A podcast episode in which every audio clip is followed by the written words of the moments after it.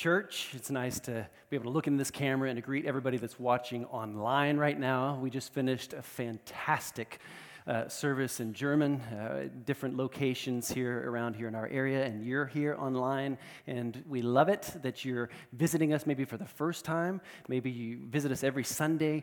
Um, it could be that you're here in the hub, and that is the, that is the case. I see many faces here, and so it's great to be able to greet you guys here live. Uh, if you're here for the first time, he here. Uh, this is, I just want to remind us all, and I'll say it to, to those that are viewing online right now. This is, this is still kind of like a, a growth process for us as a, as a church. And you just heard several announcements, and there's, there's, we have a great youth in our church. Uh, 70, 80, 90 young people come together uh, under normal circumstances. Um, we don't have rooms big enough for that group right now, but, uh, but we are going to have a phenomenal uh, youth weekend coming up. And, and yet, there is a great, uh, a great youth. I see a lot of young people here. It could be you're online and you're thinking, well, it's probably going to be all in German. Well, not necessarily. If we know that you're coming, we will adapt. Okay, can I just say that? We will adapt.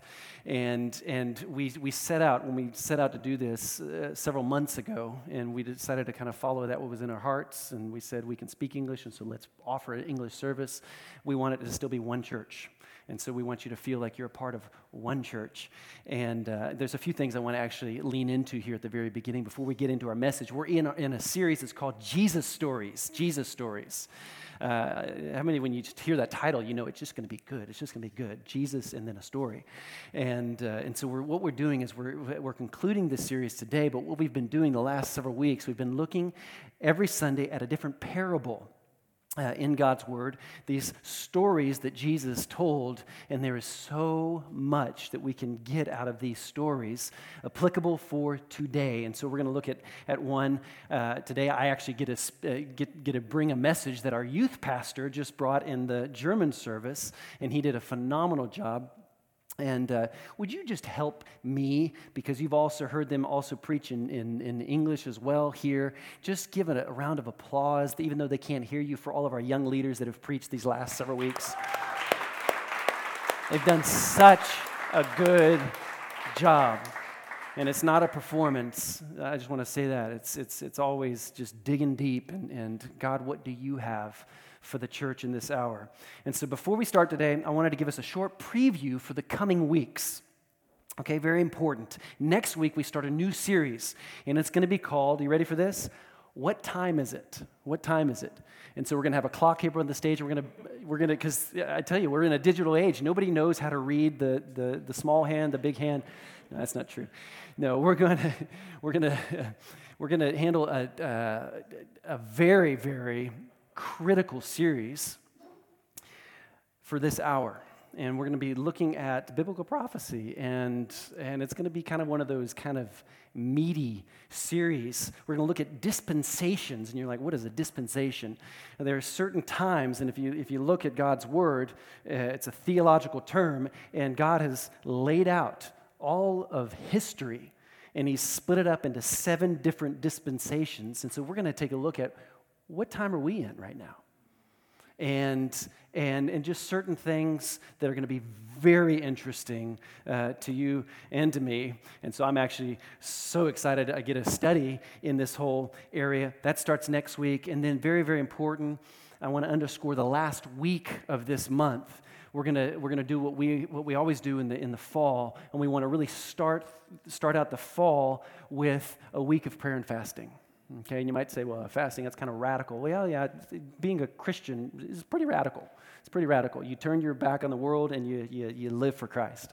And, and so we want to we want to just really lean into God uh, for a whole week. We're praying every morning, anyways, on Instagram Live throughout this whole season. Hundreds of hours of prayer have gone up heavenward. And, and we want to wrap up this month and launch into the fall with a week of prayer and fasting. More info is on that. And, but then we're going to finish that off with what we call Heart and Soul Night. It's a worship night. And this time, because we tried it last month, we were going to do it in a park, but it rained. And so we weren't able to do it. So this time we have a, a great concept. It's, we're going to give you more information, but uh, it will not be dependent upon the weather. Okay, we're going to have a worship night together. We're going to do it with communion. How many of you guys remember what communion is? we're going to do communion and, uh, and we're going to just worship God together. And then on that Sunday, you've already heard that's going to be what in German, you, we could teach you some German. It says, uh, it, it, the word is a Startschuss, okay? That's, it's, it's kind of like your start uh, of something. It's kind of like our kickstart for all of our small groups. And I'm believing for, for, for a few English speaking groups. And so you guys are on. You guys are on. And, uh, um, and then I want to just underscore here, we're going to look at another uh, video clip. Again, I've showed it before, but I just want this to get in our hearts. It's something that, that it's a very special group on my heart, and it's called an Alpha course. It comes out of England. And basically, it's, it's, it's kind of like a, it's a fundamental course in the Christian faith. And so many people out there in our world, they have so many questions, especially now in this season in our world. And, and we want to be there. We want to be able to pick people up in, in, uh, with all of their questions and be able to answer some of those questions, hopefully lead them to a, to a, to a, in, into a relationship with Jesus Christ. It's called an Alpha Course. Let's look at this clip here just real quick.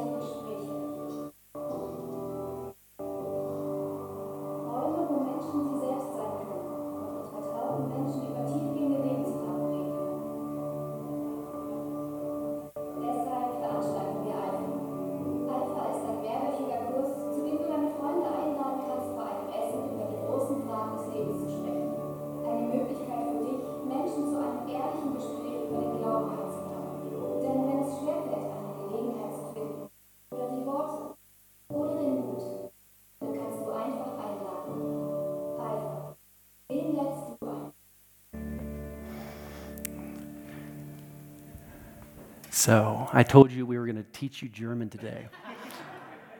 I had about a minute and a half to, to prepare how I was going to.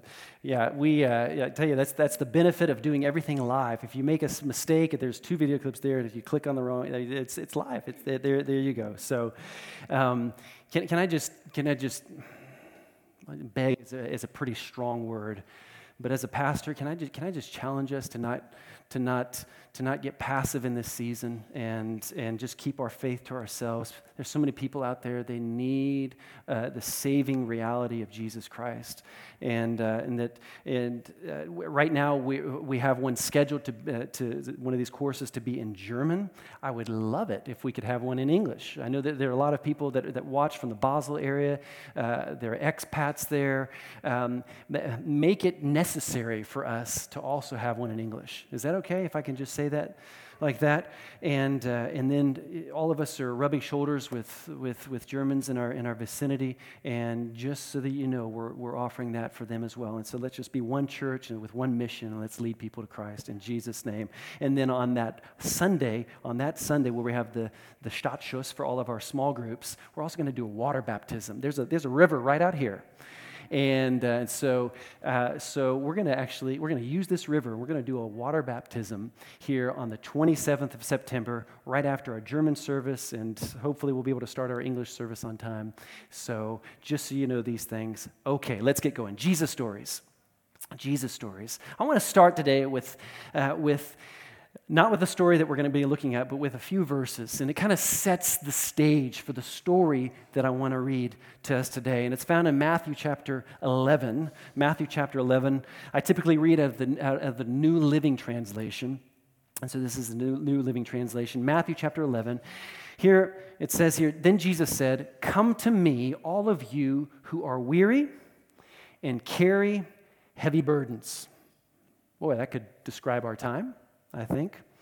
And I will give you rest. Take my yoke upon you. Let me teach you, because I am humble and I'm, and, and I'm gentle at heart, and you will find rest for your souls. For my yoke is easy to bear, and the burden I give you is light. That's Jesus speaking right there. And, and uh, when we hear that, just, just, just the idea of peace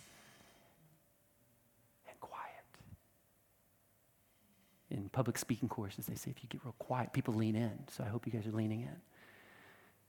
Just the idea of peace and quiet. Any of you that have kids, little kids especially, I already hear somebody in this room laughing. You appreciate it when you do have a moment of peace and quiet. My kids aren't little anymore. Matter of fact, I, I have teenagers. They're all teenagers. And uh, matter of fact, Luke, would you just come up here real, real quick? Just come on up here. Come on up here. I know this is I know this is live, but we've we've already we've already ruined the whole studio atmosphere here. And and so I want you to just try and sit on my lap. Just try and sit on my lap. there you go, Luke. That's your little guy. Little guy. He's just a little guy. Just a little guy. You can get back to your seat. But I remember the days when it was loud at home, and and yet, have you? How many of you guys know if you if you do have kids and they're teenagers at home? Uh, it has been a rude awakening since Corona started. It's like it's like mom, mom, mom, mom. Even if they're teenagers, it's like finding a little bit of peace and quiet. Biblically speaking, this just this whole aspect of peace. Quiet is way more than acoustic quiet. Jesus said, Come to me, I will give you rest. And he's talking about quiet for our souls. And that's what we're going to see today in this Jesus story that we're going to look at, but in a way you might not expect, because the greatest uh, form of soul quiet that we can experience flows out of knowing Him, planting ourselves in Him, and as a result, our lives, they bear fruit. In other words, our lives begin to make a difference. And so, as we do that, there's, there's nothing like knowing that your life is a fruitful life. There's just nothing like that. And it's kind of, it's peace and quiet in my soul because I know that my life is bearing fruit. Some of the most frustrated and, and busy people in life, they're trying to box their way through life and they're trying, to, they're, they're trying in their own strength to make a difference. But just to have that peace in your soul and we're going to look at this story that's so important for this day and age. God can use you to make a difference, and that just bears fruit in such a way that this world does not know. And it'll give us peace and quiet. It's enough to simply try and fulfill all of your daily tasks and expectations. Maybe at work, you have a project that you have to finish, and you have to finish it on time, and you just don't know how you're going to be able to do it. Or maybe challenges at home, things between you and your spouse you're just not sure what you're what you're to do and you don't know how to bring this this relationship back into order. Or maybe you're still in school and you have three big tests next week. I know school has already started for the international school here and and and you're running out of time to study and you just don't know where i'm going to get this time. And then and then i got to figure out how to not, not, only do i have to study but i have to also understand it. That's that's a big big it's a big fruit of learning by the way. Not just to cram but to also understand it. Maybe in your finances. Maybe you just, you, you, maybe your car in the last little while has been making some pretty funky noises. And, and you're like, hmm, there's a repair job coming.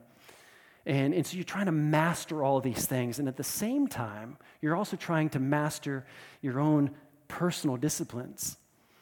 Uh, you, you know, you need to get a little more physical exercise. I need to be eating more healthy. I, I want to have, I want to have my peace and quiet uh, before God and, and, and read, read His Word. And I want to get these disciplines in place. And, and so, all of these things, and we need, to, we need to first and foremost, we need to, before we look at all these daily tasks that we're trying to master and our relationships and this and that, we need to look at a principle that God calls the principle of remaining staying. And we're going to look at it here in John's Gospel, chapter 15. I got to hurry. The story is for today I am the true grapevine. Here it is, verse 1. I am the true grapevine, said Jesus, and my Father, he's the gardener. He cuts off every branch of mine that doesn't produce fruit. We're going to get to that.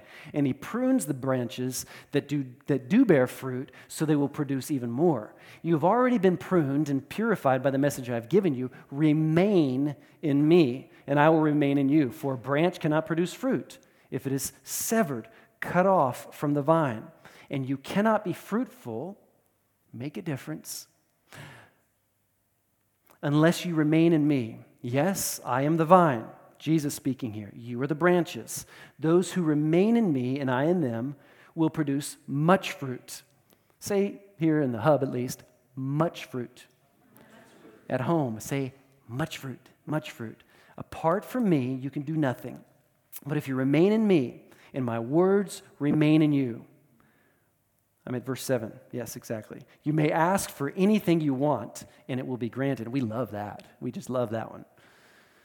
When you produce much fruit, you are my true disciples. This brings great glory to my Father. Verse 9 I have loved you even as the Father has loved me. Remain in my love. When you obey my commandments, you remain in my love, just as I obey my Father's commandments and remain in his love. So he's not going to tell us to do something that he's not already doing. I have told you these things so that you will be filled with my joy. Yes, your joy will overflow. So, in other words, peace, contentment. That's what he's basically trying to, he's trying to basically present to us this picture of how we can have that type of life. Let's pray. Let's pray. Father, in Jesus' name, as we dive in here, look at a few points into what you told us years and years and years ago. Father, we thank you they're applicable. These principles are applicable to our lives today. Lord God, we lean into you. We want to we want to know what you have to say in this hour, God, for our lives right now. Everybody's situations, everybody that's watching online. God, you know us, you love us, and you want the best for us. In Jesus' name, amen quick contextual understanding of, of, of, of, this story right here. This is, this is told by Jesus on the very last night before he was crucified. Okay? And, and so it's right before they actually have communion for the very first time. They're in the upper room, they're gathered there with uh, it's Jesus and his disciples. And, and so, and then after, so after he tells the story, they have the communion. Uh, Judas leaves. He, he, he, he trades Jesus in for a kiss. Jesus is arrested, and then we know the story from there. Jesus is saying here, he's saying, I am the true vine. And this is not just some random comparison, but it's a reoccurring picture, actually, in the Old Testament you see, you see a similar picture. He's talking, about, he's talking about the people of God. In Jeremiah and Psalms and Ezekiel and Hosea, there's this picture of, of uh. Oh my goodness. There's this picture of a grapevine, and he's talking about Israel, the people of God, and, and how could you have become so overgrown? Is one statement that he asked the people of God there, and he, and he, he says, why, why, have you, why have you come to a point where you're not bearing fruit? And, and he's always trying to bring them back to him, to be planted in him, to be a part of what he's doing. And, and then he's, he's trying to pull them away from those other gods that are leading them down the wrong paths and, and getting them into, into places or into, into areas where they shouldn't be in the first place. And so here's Jesus' story in the New Testament. He's pointing us so vividly to how our life can really make sense if we just remain in Him. So, the gardener here, just, just to spell it out one more time, the gardener here is God. The vine, Jesus. He's everything. We, we have vineyards here, and I didn't grow up with vineyards where I lived, and I actually have one in my backyard. And, uh, and we have, it's, it's called Williford's. Um, uh, it's, it, we, we have a, a, good wine. No, I'm, I'm no, totally kidding. But if you look at a vine, if you look at the, the main stalk, and then there's all these different vines growing off of it, but some just aren't producing fruit. They're not producing fruit. And so, and so we have to remain in Him. And we're going to see here, He's going to, he's going to trim us and He's going to, he's going to shape us to where we can, can begin to, to, to bear fruit. We're the branches. And the whole main plot of this story, this Jesus story, the main plot, the whole gist of it is how to bear fruit. How to bear fruit, how to make a difference, how to experience this, this peace that we're all longing for in our hearts. And I asked myself the question what is fruit for? What, what is fruit for? If you go to a fruit stand, if you go here to this uh, to the to the Bauernhof, oh my goodness! If you go to the to the local farmers market here, you go to the local farmer uh, farmers market, and you see all the good fruit. And well, I tell you, we're going to have some apples, and we're going to have some pears this year. It's going to be good. The grapes. What is fruit for? It's to be enjoyed. It's not just to uh, have you ever been to somebody's house and in the middle of their table they have and boy it looks like good fruit and then you go by and you and it's wax no no no no fruit is meant to be enjoyed not just to look pretty and so god is, is telling us the most enjoyable type of life and, and the type of life that brings him father god the most joy is when we bear fruit and so what am i getting at if we're bearing fruit god absolutely loves it it's a compliment to him. It's a, it's a compliment to his leadership in our lives, and it's a compliment uh, to, to, to, to everything that he's invested on the inside of us. And he's invested a lot. In Romans chapter 11, verse 36, here it says, For everything comes from him and exists by his power, and it's intended for his glory. So you and I, bearing fruit, brings him glory. All glory to him forever. 1 Corinthians 10, chapter, 30, uh, chapter 10, verse 31. Whether you eat or drink, whatever you do, do all to the glory of God. And so living our lives, bearing fruit, it's going to bring him glory. And that's, and that's, and that's, I think, inevitably what every Christian wants is to bring him the joy that, that we so much want God to experience when he looks at our lives. And so here are four things, actually, three things. I've reduced it to three. Three things that I really want to point out in this story. And, and they're things that we need to understand because this story can be, can be oftentimes misinterpreted. So I, I really want to teach a little bit here on, on, on this story. Number one, number one, God is attentively caring for your growth. He's attentively caring for your growth. And I chose those words very carefully. Most plants, trees, but especially grapevines, they require good attention. They require pruning in order to grow healthy, in order to bear fruit. Here in, in, our, in our text here today, it says, My father, he's the gardener, he cuts off every branch of mine that doesn't produce fruit, and he prunes the branches that do bear fruit so they will produce even more. You've already been pruned and purified by the message I've given you. I don't know about you, but when I hear the word cut, when God's talking, it's like, I don't know. Yeah. It's, it's, it's, not, it's not something that I want to hear when I'm reading God's word, that he, he, he's using the word cut. It doesn't sound very caring.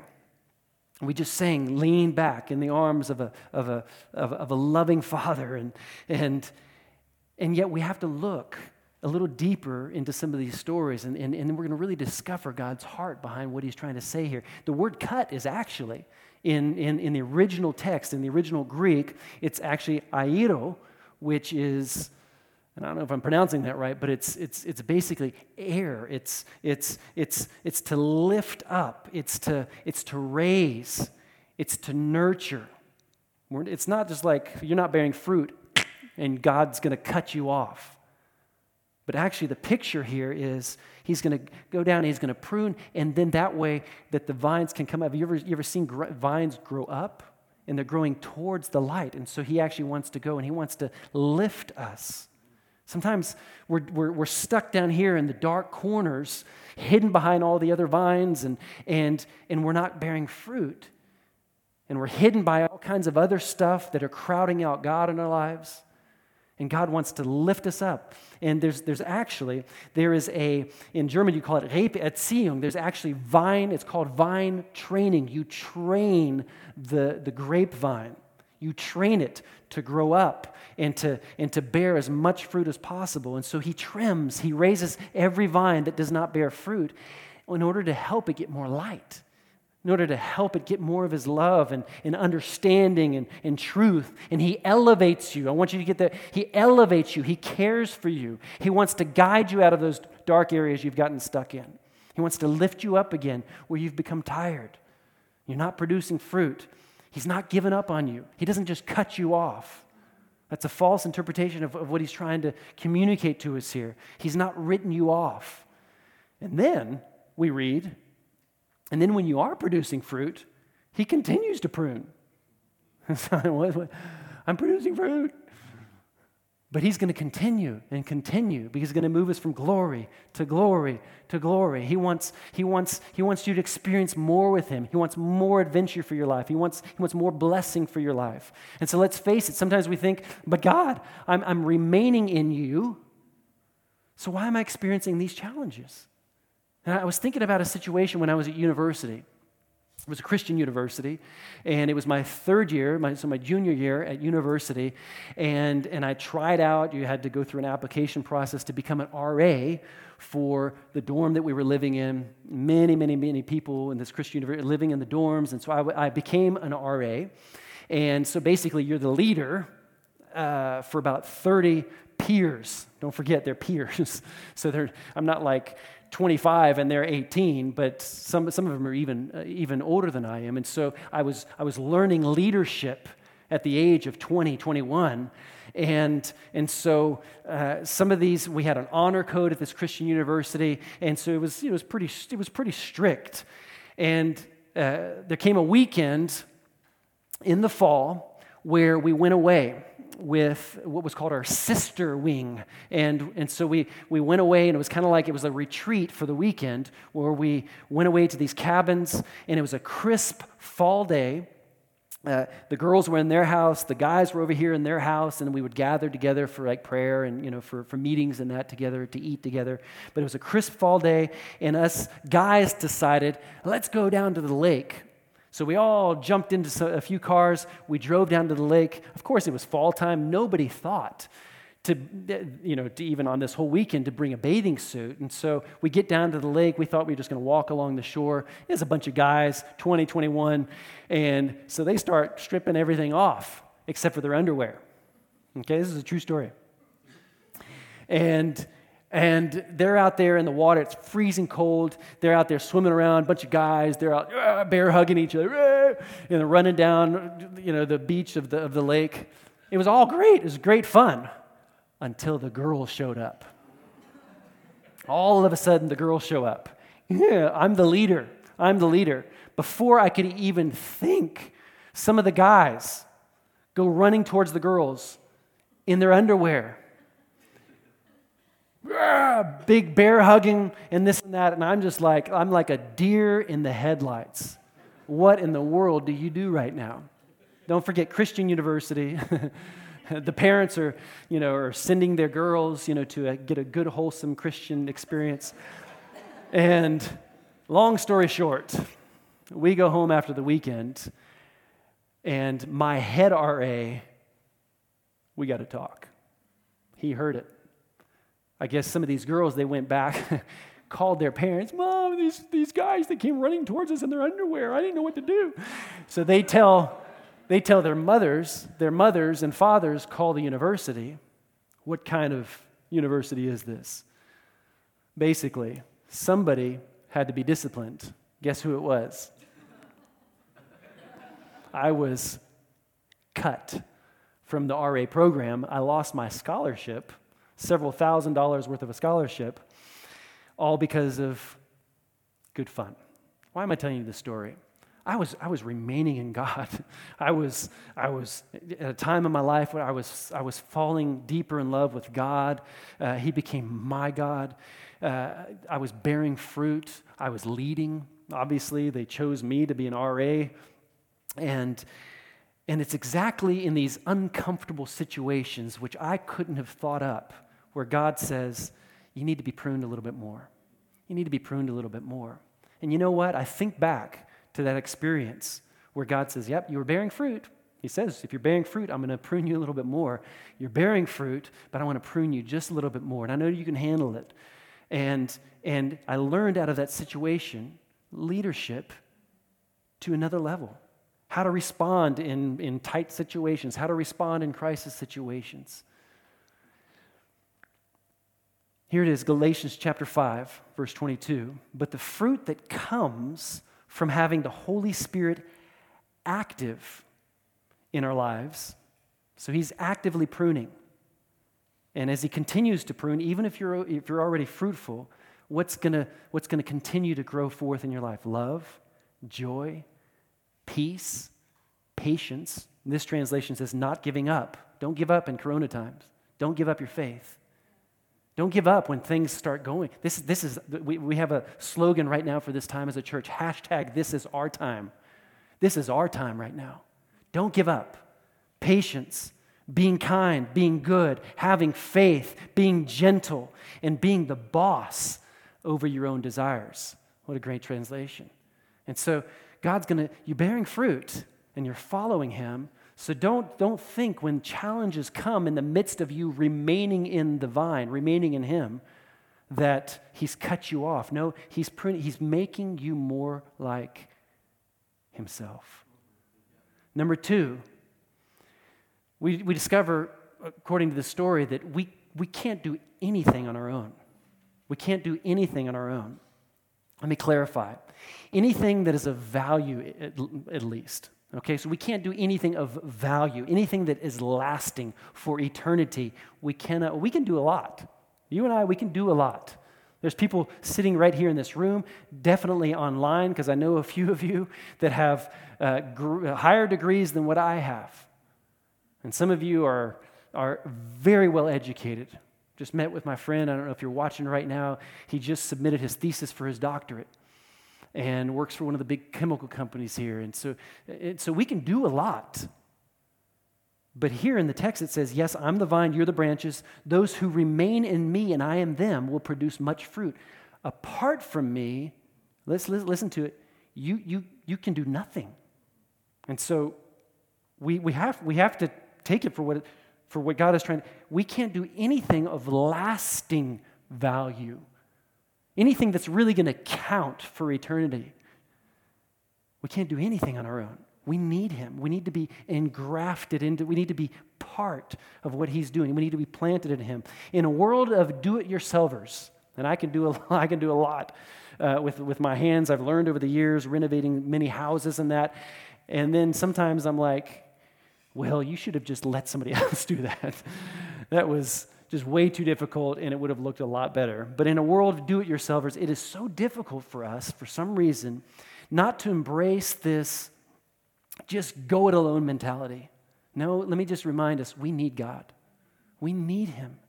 And more than ever before, there are so many leaders right now. There are so many people, so many business leaders, so many teachers, so many pastors that are scratching their heads and they're like, I never saw this thing coming. And we need him more than ever before. He has the wisdom, he has the, the, the he has everything that we need to make it through every season that we'll be faced with. And I, want, I would encourage you to pray today God, I need you in every situation. May, I tell you, your, your, your, whole day would, would run a whole lot better if you would start out your day with this prayer God, I need you today in every situation. Every conversation, God, I need you to lead me. Every task that I try to accomplish, Lord, I need you to help me. Every day would, would, would just look so much different. I'm not saying it's, it's, it's not going to be it's not going to be connected with any types of challenges. But knowing that, God, you got this, you got this, and I've got it with you. But apart from you, I can do nothing. Philippians chapter 4, verse 13, we love this verse, but it says, I can do everything through Christ who gives me strength. And we're like, yeah, I can do everything. I can do, I can do everything. No, I can do everything through Christ. I can do everything with His ability, His strength in me. The world says, I can do anything. Isn't that right? I can do anything. They look at themselves in the mirrors and they're like, they're like, I can do anything. And they talk themselves happy. But that mentality, apart from God, apart from Jesus Christ, will lead to a burnout. The higher way, the higher way that we can choose is I can do everything through Christ who strengthens me. Number three, number three, very important thing that we have to understand according to this Jesus story is I just want to say it like this. We discover here, and I want, I want to make this very clear our position is secure. Our position is secure. And it's so important. In this parable, the focus is about bearing fruit. It's about fruitful lives, experiencing that peace, that joy that comes when, when, when you know that your life is making a difference. This parable is not about you and I earning our salvation. Your position is secure. Yeah, but what about, what about this? He cuts us off, and then anytime I hear the word fire, did you read that? It's like he throws it in a fire and it's all burned up and consumed. And it's like, this is not talking about our salvation. Yes, faith without works is dead. But the premise of our faith in Jesus Christ is that we are saved by works. No, we're saved by grace, saved by grace alone. And so we, it's so important. You and I cannot earn God's love for us. 1 John chapter 4 verse 15 says it like this, all who declare that Jesus is the son of God, right then, have God living in him or in them and they live in God. Your position in that moment is secure. It's not based on your fruitfulness. There's so much more for us. But I do want to say this it really requires, it really, is, I don't want to get into too much theology here, it really requires a, a, a deliberate God, I knew you once, but I turned my back on you, and I do not want you in my life anymore. It requires that type of decision to get God out of your life. You are secure in Him, not based on works, but based on grace in Jesus' name. When we, when we understand this staying in Him, what it really means, it changes our perspective from I have to do something to a place where, where we're just at home in Him. We're, we're the vines.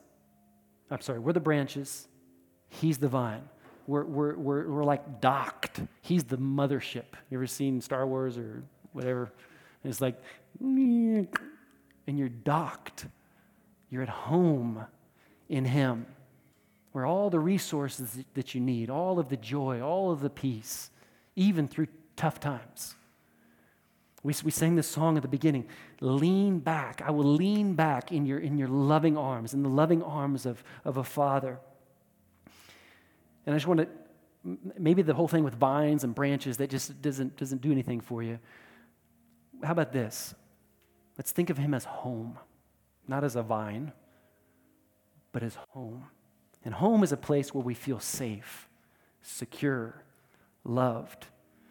So I want us to look at salvation as a house. So salvation is like it's a house. And and and all who declare that Jesus is the Son of God have God living in him, and they live in God. And so, so we have this house. It's called salvation.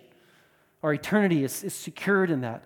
But just because you have a house does not necessarily mean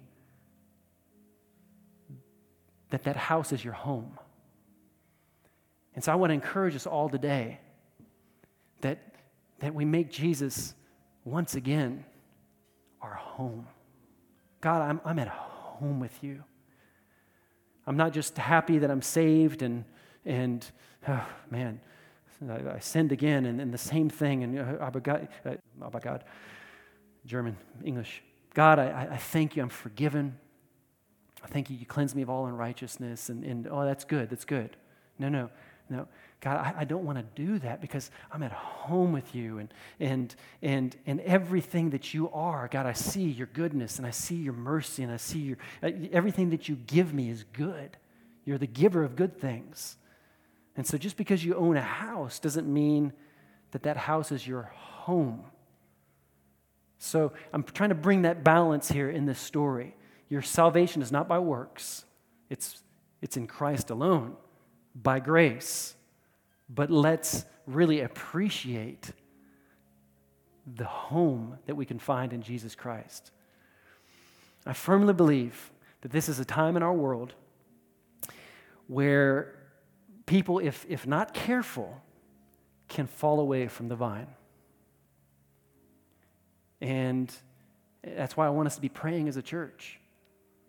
I want us to be, to be in, in, this, in, this, in this posture of prayer in this time, that we don't allow ourselves to, I mean, even for a second.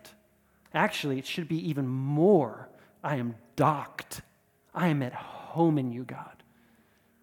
Because it says, and we're going to hear about it in this next series, what time is it? Biblical prophecy says, in those latter days, people will fall away from their faith. And I think that some people could not have even imagined that they would be thinking the way that they're thinking now about church. I think I said some of these things last week, but people's faith is being tested. And it's our relationship with Christ and the depth and the quality of our, of our staying in Him is being proven. So I want us to pray together today for, for just for our hearts that God would, would show us how to remain in Him. Should we do that? Let's pray together. Father, in Jesus' name, Lord, we just want to let you know that we recognize what a good God you are. We recognize that right now, Lord God. And so we lean into you, Lord God. We, we want to dock ourselves in you, Lord God, that you're our home. You're not just a house that we frequently visit and we appreciate certain aspects of that house, but you're our home. And I pray right now, Lord God, if, if, if some of my words have spoken to some, some people's hearts, maybe right here in this room or online, Lord God, I pray, Lord, that you're, that you're, you're just putting your finger on, on certain areas where maybe we haven't in this last little while been making you our home. Lord, that we are branches that are, that are, that are apart, that we're, we're, we're, we're fixed into this vine. And Lord God, I just pray, pray against any, any distractions, any form of lukewarmness, any form of apathy, uh, passivity. In Jesus' name, Lord God, we come against those things and we just want to rise up in this hour and really recognize, Lord God, now is our time. In Jesus' name, Lord God, I thank you, Lord, that we would be the church, that you, that you would look down upon and you, you, we would just fill your heart with so much joy because we're being so fruitful in this season. We're being so, so strongly used by you, Lord God. I thank you, Father, that we would experience new things, better things, Lord God, more inspiration, more innovation in Jesus' name. For all the business people out there, for all the teachers, Lord God, for all the housewives, the, the men, Lord God, in their jobs, Lord, we're experiencing more because you are infusing us with all that you are because we're, we're just taking everything in. We're engrafted into you. In Jesus' name, amen. And right now, with all eyes closed, maybe you're watching online right now. Maybe you're here in, in this room with all eyes closed. Even there at home, I just encourage you to just keep those distractions aside right now. And maybe you don't know Christ. Maybe you don't know Jesus as you could know him. So I would love to lead you in a prayer right now here the very end. We like to do this every single time we bring God's word to give the opportunity for somebody to accept Christ. And all you have to do is just basically pour out your heart, before, uh, you pour out your heart before Him. And you pray an honest prayer, a genuine prayer, an authentic prayer. And it could go something like this. And so, where you're at, if you're here in this room or if you're at home, you can pray just like this. You can say, Dear God, I come before you and I recognize I'm a sinner. I am in need of being planted in you. God, I pray that you would show me the way I need to go you would give me everything that I need to succeed in this life, but more than that, Lord God, to make an eternal difference. So, Father, I ask you for forgiveness where I've sinned, where I've fallen short. Make my life new. I believe in you, Jesus. I believe you died for me, you rose again. In Jesus' name, amen. Amen. Amen. If you prayed that prayer today, we would absolutely be thrilled to know that, that, uh, that, that you responded uh, to this prayer. And, and right here on the screen, there uh, is is, a link that you can click on. You can let us know if, if you would like prayer in any area. If you're here in this, in this hub, you need prayer in any area, we have contact cards. They're here at, at, at the exit. You can just fill that out, fill out a prayer request, and we would love to pray with you, for you. Uh, other than that, we wish you a fantastic week. Enjoy this week. The weather is amazing, and, uh, and we wish you just a blessed week. Go and make a difference in Jesus' name. Amen. Amen.